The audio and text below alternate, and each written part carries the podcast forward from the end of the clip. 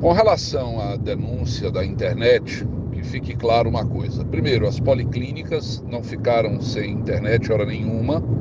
As unidades de distrito também nós não tivemos problema porque era internet de rádio.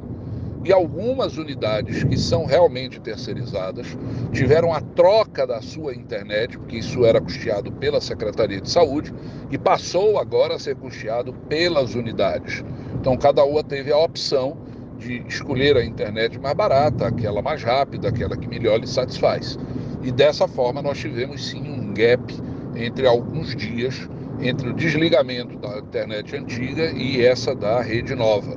Isso pode acontecer, não tem jeito. Agora, tentar acusar que se faz isso para evitar a marcação de, de, de, de, consultas, eu tenho que admitir que é uma capacidade imaginativa maravilhosa. Eu, admito que eu não tenho essa capacidade toda.